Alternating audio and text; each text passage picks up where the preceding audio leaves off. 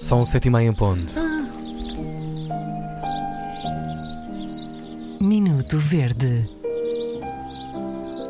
Um dos momentos mais reclamativos da vossa vida passa por esta rubrica de rádio. Sim, e hoje com um tema um bocadinho nojento. Pelo menos é o que eu acho. Uh, Escreve-nos a nossa ouvinte Rita Fragoso, que nos escreveu para o Fico Verde, arroba rtp.pt, o seguinte. Bom dia, acho esta rubrica verdadeiro serviço. Tem que fazer vozes, não é, Inês? Não tens, Não, mas ah, ok. podes fazer. É, podes, Bom dia. podes- é assim que tu imaginas a voz da Rita. Sim. Bom dia.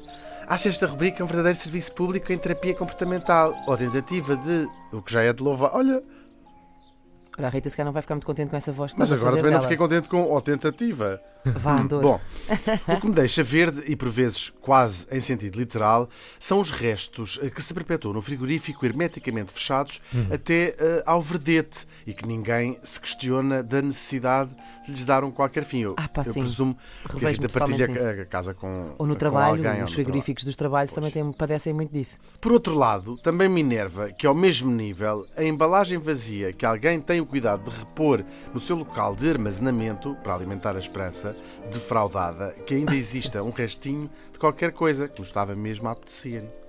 Todos sabem que os restos, há muitos anos, não são uma refeição completa. Isso era aquele anúncio maravilhoso Da do praia, pé de gripal. Exatamente. Ele está cá há um ano, foi achado numa praia, era assim que começava. Ah, nem um caso, nem no outro. O nosso corpo, o nosso corpo a nossa alma saem bem desta situação. Por favor, parem com este flagelo. Cumprimentos, Rita Fragoso. Sou, A mulher, subscrevo totalmente. a mulher tem razão. Tem totalmente razão. Minuto Verde.